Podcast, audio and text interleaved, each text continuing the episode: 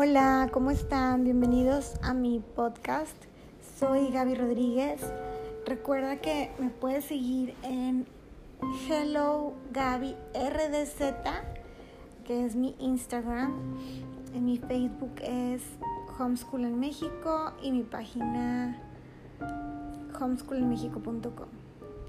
Hoy quiero que platiquemos de un tema muy padre, basándome en el libro de Fuck el libro Fuck It, que lo escribió John C. Parkin. me encanta porque es un libro que, bueno, su idea principal es como, ¿qué te separa de la vida que quieres? Y realmente, ¿qué te separa de la vida que quieres? ¿Verdad? Eh, para mí, mm, una frase muy padre que tienen aquí es esta que dice, por primera vez en la experiencia humana, tenemos la oportunidad de moldear nuestro trabajo para que se ajuste a nuestras vidas, en lugar de hacer lo contrario. Estaríamos locos si la desperdiciáramos. Charles Handy. Realmente creo que estamos en una época en la que todo es posible, todo es mucho más flexible, nos podemos adaptar mucho más y sin embargo estamos en una época en la que estamos llenos, llenos de, enfermedades graves, de enfermedades graves mentales, de depresiones, eh, mucho suicidio. Y, ¿Y a qué se debe si lo tenemos todo? ¿No? Antes el ser humano tenía que luchar para, para sobrevivir. Antes el ser humano tenía menos conocimiento. Pues claro, hay muchos, muchos aspectos, hay muchas teorías que yo te podría decir, que pienso yo, que inventé yo. Pero bueno, lo que yo me quiero enfocar ahorita es en lo principal, que es que estamos continuamente esperando la paz o la felicidad cuando pase algo. Y aquí en este libro nos habla, nos divide los capítulos como en, en varias ideas que tenemos de cuándo vamos a ser felices. O sea, y empieza el con, me sentiré en paz cuando consiga una Raleigh Chopper, que era una bicicleta que él quería de niño, por ejemplo. Y me sentiré en paz cuando empiecen las vacaciones escolares. Me sentiré en paz cuando esté de vuelta con mis amigos. O sea, acaban las vacaciones, ya quiero regresar al colegio. Me sentiré en paz cuando consiga mi certificación, o sea, me gradúe. Me sentiré en paz cuando me digan que sí.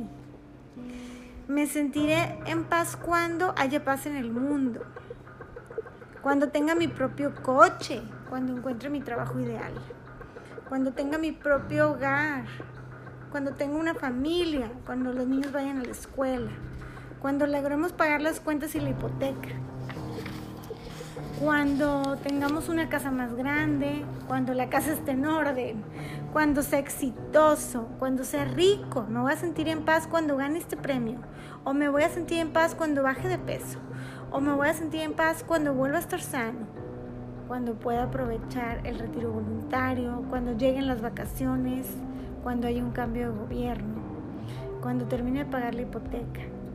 Me voy a sentir en paz cuando se finalice el divorcio o cuando me jubile, cuando pase la operación o cuando ya no tenga dolor o cuando descanse en paz. Imagínate, ¿cuántas veces no te ha pasado eso? Que crees que vas a estar en paz cuando pase determinada cosa. Y ese es el nivel uno del que habla en el libro, que habla de me estreso lo que otros piensan de mí o lo que estoy viviendo y esto me bloquea y me molesta. ¿Verdad? Y pasa luego a un segundo nivel que habla de encuentro la manera en la que no me moleste esto o el sufrimiento o lo que estoy viviendo busco formas de relajarme, técnicas de... y así, ¿no? Entonces, bueno, porque siempre va a haber algo que nos moleste, ya sea en la salud, en el clima, algo de mí, algo del ambiente, del trabajo, de la muerte, político, mmm, lo que sea. Y bueno, puedes tú conseguir muchas técnicas para relajarte, que está muy bien. ¿Cómo te puedes relajar? Pues bueno, Por ejemplo, yo en lo personal escribo diario en la mañana, a veces no alcanzo, pero procuro agradecer, escribir y agradecer este, cosas de mi vida. Lo tengo en mi agenda y ahí este, anoto y realmente te cambia mucho el mindset, ¿no? Y cómo empiezas el día o cómo te duermes. También puedes apagar el celular por un rato y relajarte. También puedes meditar. Yo no soy tanto de meditar, pero a mí me sirve más, por ejemplo, una caminata y es otra forma de meditar, caminar en, espacios verdes. Mm, habla de un concepto muy padre que es sentarte a tomar el té y sentirte en paz. Pero bueno, el caso es que realmente no puedes sentirte en paz por mucho tiempo, ¿verdad? Porque luego empiezan estos, estos problemas de la vida diaria normales. Hay muchos autores que yo me he encontrado que dicen como, sí, hay que buscar la paz, hay que buscar el no hay que buscar el... Y realmente yo creo que es imposible. Y yo creo que es una cosa, una idea que nos han vendido que es falsa. Y ahí pasamos al nivel 3, que es que te valga, siéntete, siéntete en paz con la vida exactamente como es. Y aquí es, aquí está la medicina para todo. Cuando tú aprendes a aceptar que, que en la vida pasan cosas negativas, cosas estresantes, cosas incómodas, y así es la vida, es cuando entiendes que no tienes que estar en paz todo el tiempo, que no tienes que llegar a cierto punto, empiezas a entender que aunque te suban tu sueldo, te va a durar el gusto, si bien te fue, dos meses. Mm, al rato luego lo vas a volver a gastar, lo que estabas gastando. No vas a estar relajado. Otra vez vas a estar este, estresado con el dinero. O sea, pero si tú entiendes que puedes estar en paz aquí y ahora, eso es lo que hace toda la diferencia.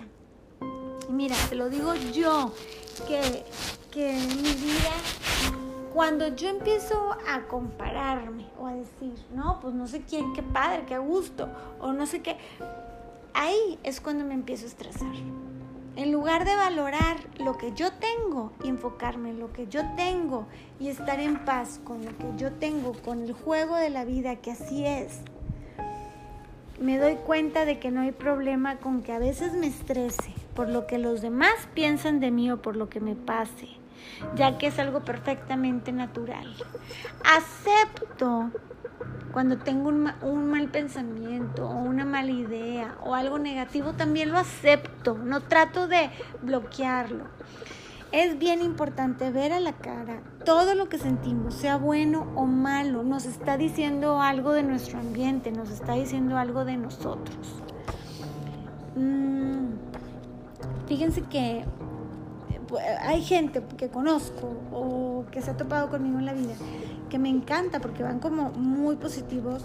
Este, tengo a alguien muy cercano que va muy positivo por su vida y que realmente este, tuvo problemas familiares muy fuertes y su actitud para superarlos fue, pues fue lo que me tocó, no pasa nada y lo bloqueo. Y lo bloqueo y no lo voy a sacar, no lo voy a decir, o sea, ni voy a ir a terapia y ahí lo voy a tener guardado. Y el problema de eso es que nos hace mucho menos consciente de la riqueza que nos tocó vivir y del aprendizaje que pudiéramos vivir. Y muchas veces este tipo de actitudes no nos deja madurar. El estar guardando las cosas en cajoncitos, cerrándolas con llave porque no las quiero ver, claro que duele a veces verla. Y si no la quieres ver, está bien, también es válido.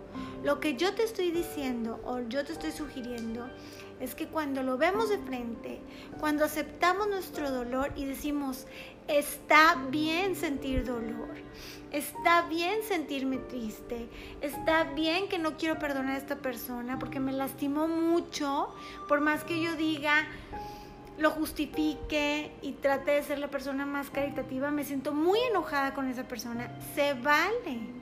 se vale aceptarlo. Obviamente no se trata de revolcarte en tu sufrimiento y saborearlo y seguir en él y ahogarte. No, no, no. Es verlo a la cara, decirle, aquí estás, eres parte de mí, bienvenido. Voy a hacer los cambios pertinentes que tenga que hacer, lo voy a analizar, lo voy a platicar, voy con un psicólogo, lo que tú quieras. No me quedo clavada con eso, pero tampoco lo escondo.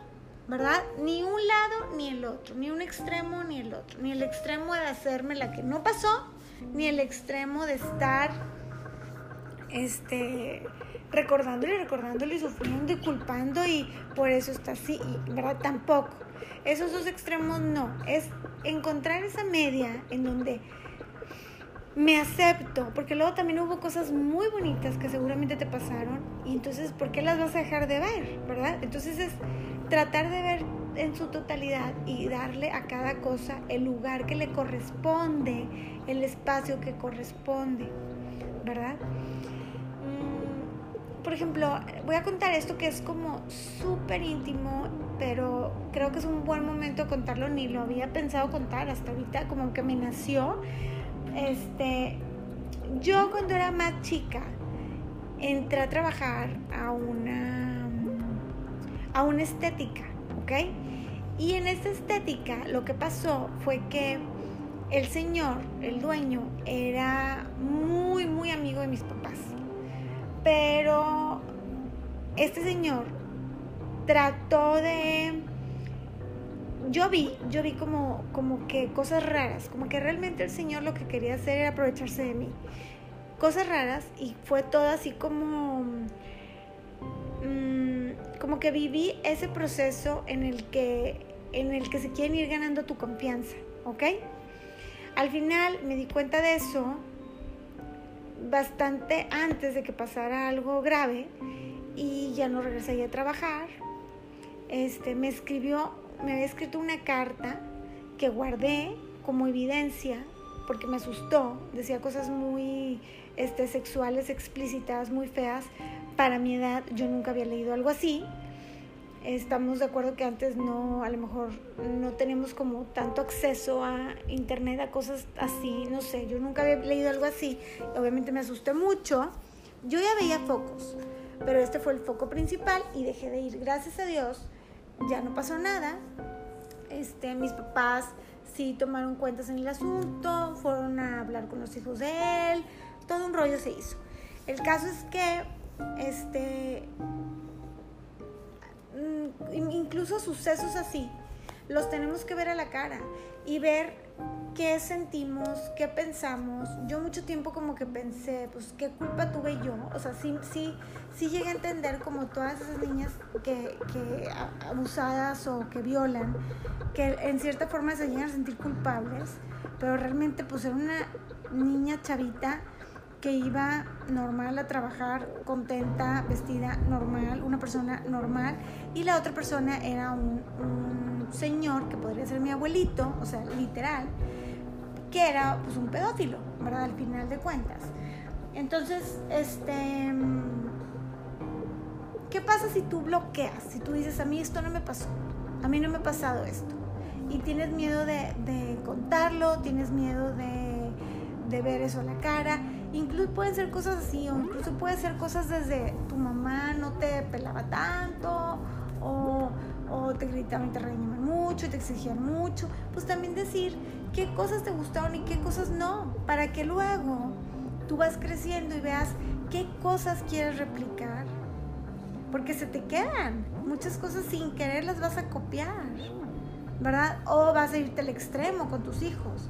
Entonces es ver a la cara cada cosa que te haya pasado, aceptarla, en el momento también, me estoy sintiendo así, aceptarlo, decirlo, no tienes que fingir que tú siempre estás relajado, no tienes que fingir que tú siempre, y lo dices, y ya, y ese es un plan, next, y, y si necesitas un poco más de tiempo para llorar, un poco más de tiempo para sufrir algo, lo sufres, ¿verdad?